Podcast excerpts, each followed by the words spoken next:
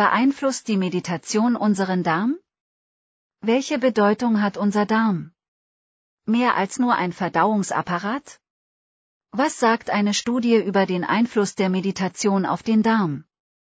Hallo und herzlich willkommen zum Podcast von www.jananayoga.ch.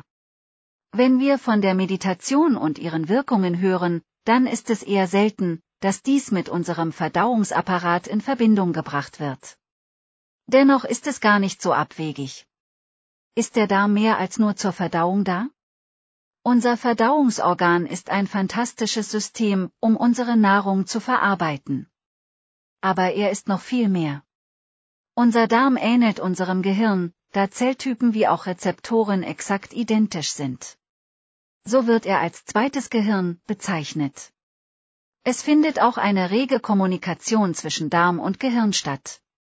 Das Zusammenspiel zwischen unserem Verstand und unserem Verdauungsorgan beeinflusst Körper und Geist.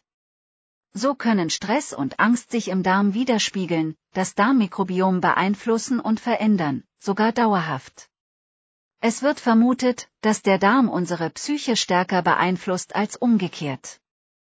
Er kann nicht nur den Appetit und das Sättigungsgefühl steuern, sondern sogar das Lernen oder die Stimmung verbessern. Was hat die Meditation mit unserem Darm zu tun? Von der Meditation werden immer mehr positive Wirkungen auf Körper und Geist bekannt.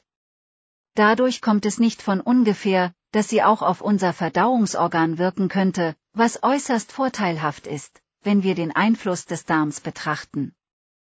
Eine Studie über den Einfluss der Meditation auf den Darm?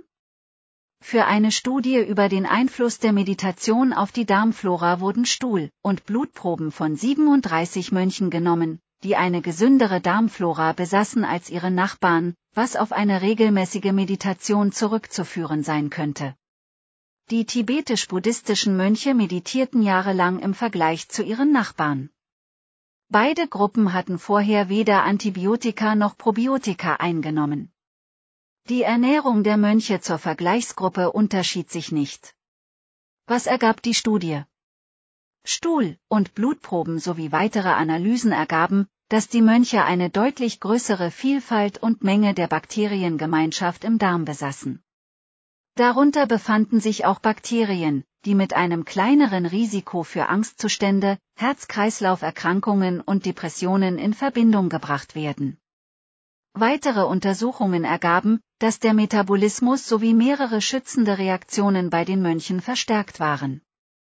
Substanzen hingegen, die auf ein erhöhtes Risiko für Herz-Kreislauf-Erkrankungen hindeuten, waren deutlich niedriger. Die Mönche, die an der Studie teilnahmen, praktizierten die tibetisch-buddhistische Meditation und hatten zwischen 33 Jahren lang täglich zwei Stunden meditiert. Noch mehr Frequenztherapie, Yoga und Theta Healing Neuigkeiten auf www.jananayoga.ch